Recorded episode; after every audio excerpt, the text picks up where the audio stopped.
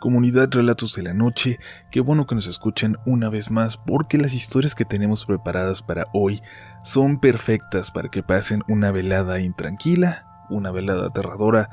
Son relatos que les van a dejar con una sensación de miedo profundo, ya saben, perfectos para escapar de la realidad por unos momentos y, y perder el control de su miedo. Sin más preámbulos, vamos a ellos.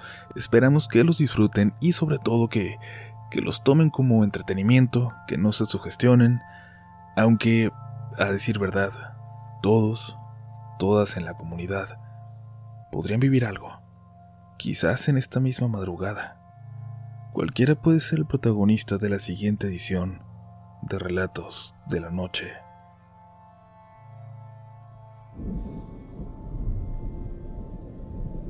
Mis primos y yo estábamos jugando en la casa de mi abuelita aquel mayo de 1992. Hacía mucho calor. Todos nos fuimos ahí porque no nos dejaban jugar en la calle y porque era la única casa en la cuadra llena de árboles, de sombra. A mi abuela no le importaba, al contrario, le gustaba tenernos cerca y de repente solo nos sacaba una jarra de agua fresca que bebíamos en unos segundos como si fuéramos unos animalitos sedientos. Aquella noche, Quedábamos seis de nosotros todavía.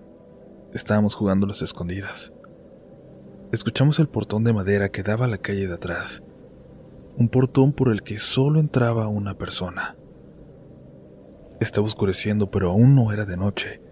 La tarde era de un azul profundo que contrastaba con la luz amarilla de la puerta, en la casita de la abuela.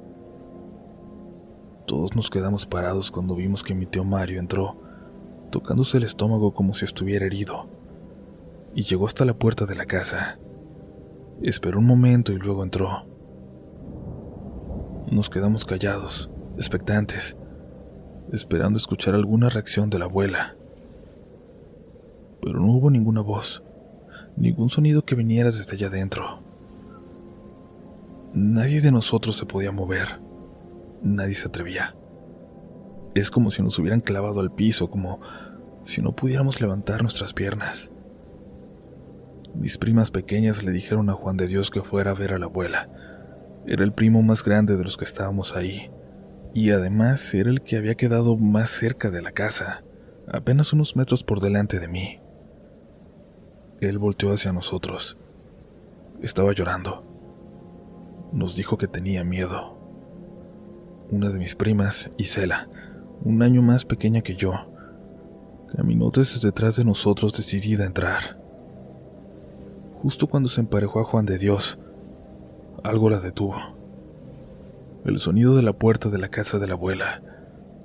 La figura de mi tío Mario saliendo de ahí y dirigiéndose rápidamente, aún con las manos en el estómago, hasta el portón de madera donde desapareció rápidamente por la calle de atrás. Es como si nos hubieran quitado esas pesas de los pies. En cuanto salió pudimos correr todos para ver cómo estaba mi abuela. Entramos y la vimos dormida todavía, en el sillón de la sala. Y aún dormida nos escuchó entrar y nos dijo algo sin sin despertar completamente. Vino tu tío Mario. Revisen que no se haya llevado dinero del jarrón. Mi tío Mario andaba de vago. Lo anduvo toda su vida. Cuando se fue de la casa fue el único que no buscó trabajo y no formó una familia aunque decían que tuvo un hijo en la frontera.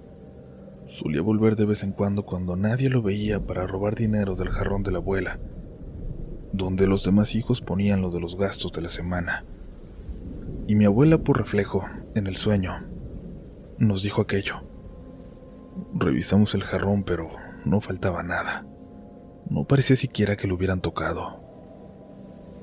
Decidimos en ese momento no decirle lo que había ocurrido cuando despertara no era necesario.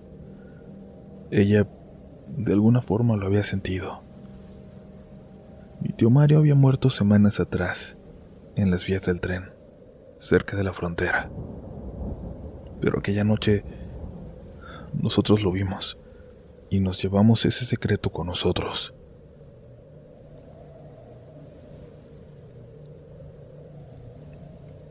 Cuando estaba en la universidad le ayudé a unos amigos de comunicación a hacer un trabajo final para alguna clase de televisión o algo parecido.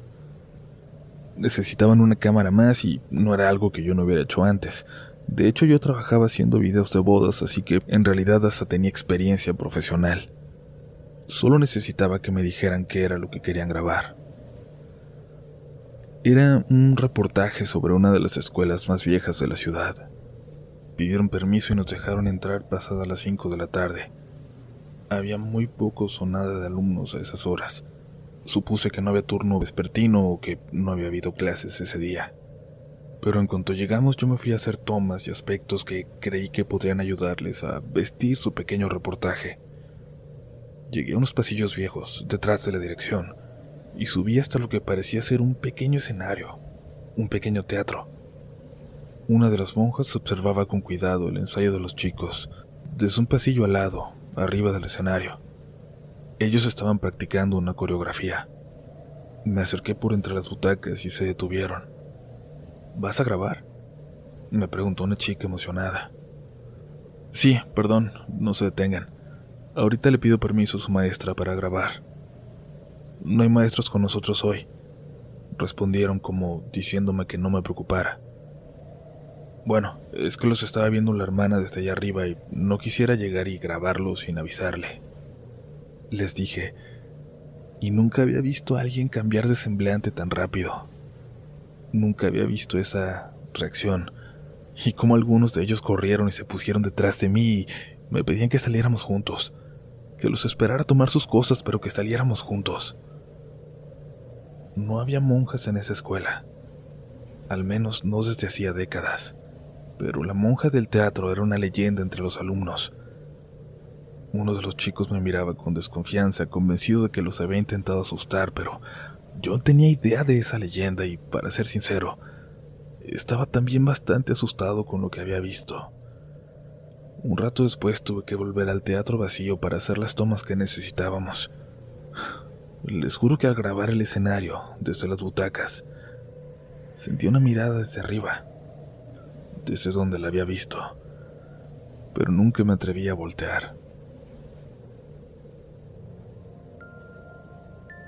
Comunidad, antes de continuar, les recordamos que la mejor forma de apoyar a este proyecto es compartiendo el contenido. Si nos están viendo en YouTube, también dejándonos un pulgar arriba, comentando.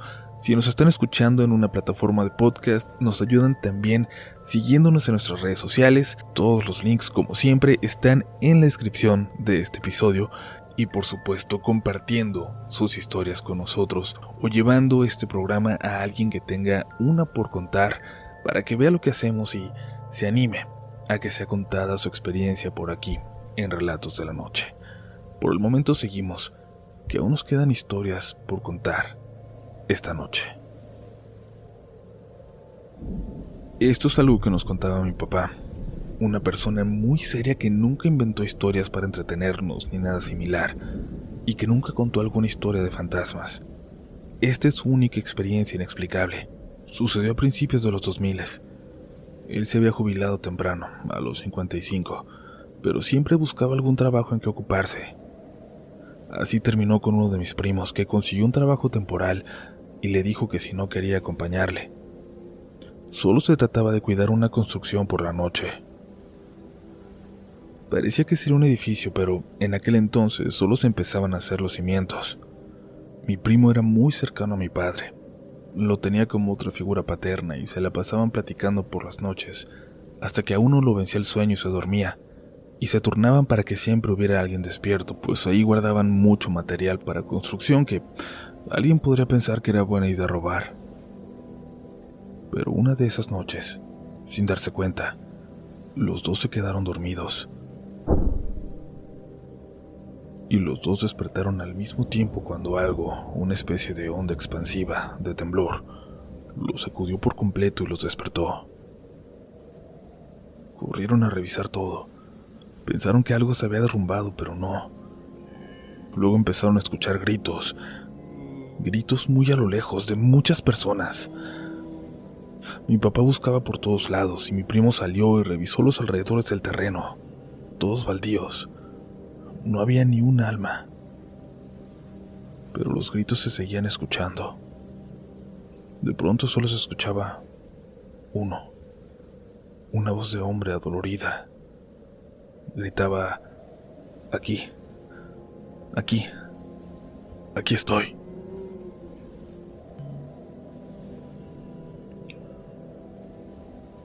Buscaron y buscaron por todos lados, incluso hablaron al encargado de la obra y le contaron lo sucedido y, fue a esa hora, a las 4 de la mañana, para ayudarles a buscar. Alcanzó a escuchar esa voz, pero al poco tiempo amaneció y entonces no volvieron a escucharle. Nadie entendió a qué se debió, pero era claro lo que habían escuchado. No era producto de su imaginación. No había casas, ni gente, ni accidentes cercanos en esa carretera, como para pensar que hubiera venido de ahí. La noche siguiente nada se escuchó, y la construcción siguió su curso sin problemas y se terminó el trabajo y nunca supieron qué habían escuchado esa noche, pero años después, incluso yo recuerdo bien esa mañana. Desayunábamos en casa de mis papás y llegó mi primo. Quería hablar con mi papá. Quería contarle de la noticia, de lo que había pasado el día anterior. Ya habíamos visto al respecto, un accidente en un edificio en el que varias personas habían quedado atrapadas. No quiero entrar en detalles gráficos de lo que ocurrió, de lo que le pasó a la gente o de la gente que ya no salió. Pero el punto es que mi papá no había reconocido aquel lugar, el edificio que había salido en las noticias. Era justo aquel en el que habían trabajado, en el que habían escuchado aquel sonido en el que habían escuchado tantas voces pidiendo ayuda. Como si hubiera sido, no sé, una, una ventana en el tiempo. Como si el futuro hubiera estado marcado ya. Ojalá alguien tenga alguna teoría, alguna explicación al respecto.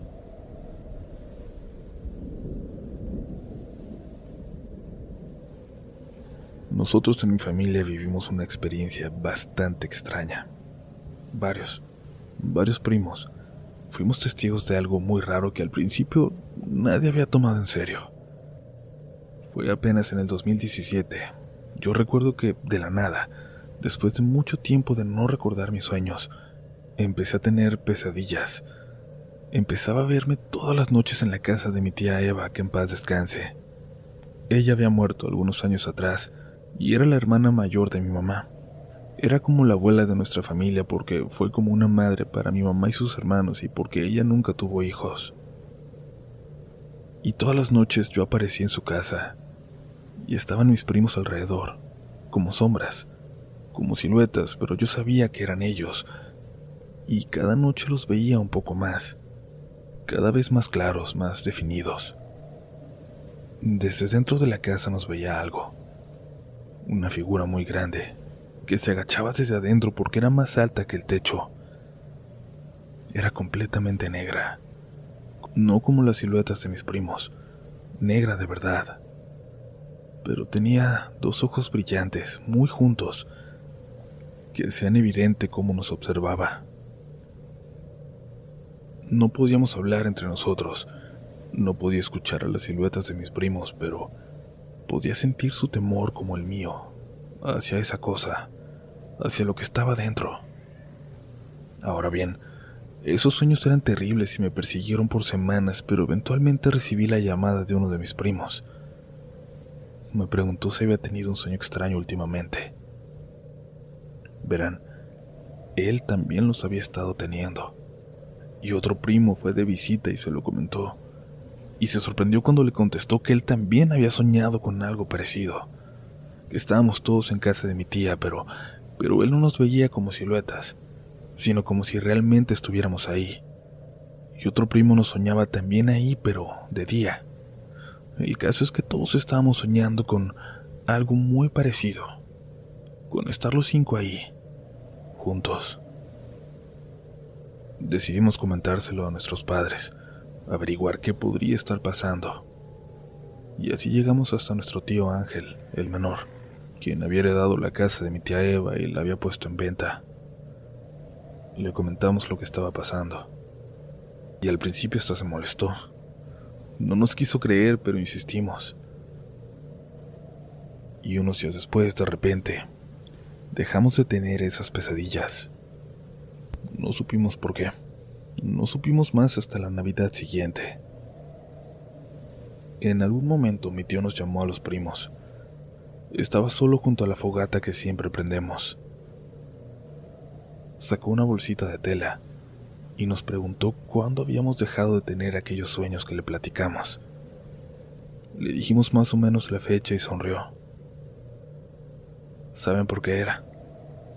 Dijo sacudiendo la bolsita. Cuando limpié la casa de su tía para venderla me topé con esto. Creo que son sus dientes de leche. Cuando se les iban cayendo, sus papás se lo daban a mi tía y ella les mandaba una moneda. Era su ratón y ella los guardó. No quise tirarlos, pero tampoco sabía qué hacerles, así que los enterré junto al árbol de mi tía, donde siempre se sentaba a leer. No me crean si no quieran. A lo mejor todo es una casualidad, pero a lo mejor... A lo mejor todo tiene que ver. Nos dio la bolsa y en efecto estaba llena de dientecitos. Sigo intentando encontrarle una explicación, una lógica a esto, pero simplemente no la hay. Definitivamente en lo que no quiero pensar es en esa cosa que estaba dentro de la casa de mi tía. Al final de cuentas, solo quiero preguntarles si saben, ¿dónde están sus dientes de bebés?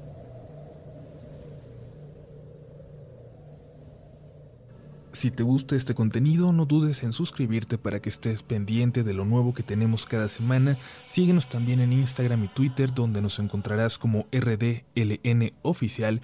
Y también puedes suscribirte a YouTube, donde tenemos varios relatos nuevos cada semana. Esto es Relatos de la Noche.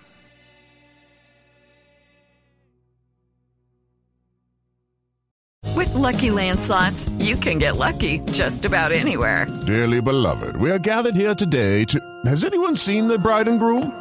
Sorry, sorry, we're here. We were getting lucky in the limo and we lost track of time. No, Lucky Land Casino, with cash prizes that add up quicker than a guest registry. In that case, I pronounce you lucky. Play for free at LuckyLandSlots.com. Daily bonuses are waiting. No purchase necessary. Void where prohibited by law. 18 plus. Terms and conditions apply. See website for details.